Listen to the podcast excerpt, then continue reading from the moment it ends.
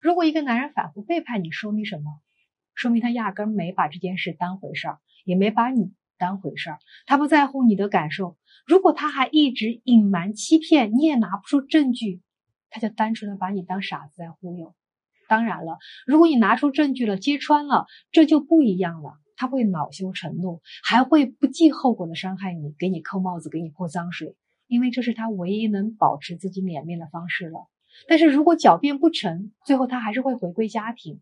他会说：“我不会再犯了。”但是如果这不是他第一次这么说，那相信我，他就算不会和现在那个人保持联系，也会发展新的人。还有一些人呢，可能会更过分，不仅背叛，还会联合外人一起来欺负你。遇到这样的人，你真的跑吧，他的三观和人品都是有问题的。我说了很多次了，男人第一次背叛可以原谅，但是一定要有技巧，不是嘴上说原谅就可以的。这种事儿就像心梗一样，你必须抓住最佳的治愈时间，不然用药不对，时机不对，都可能让你的婚姻病入膏肓。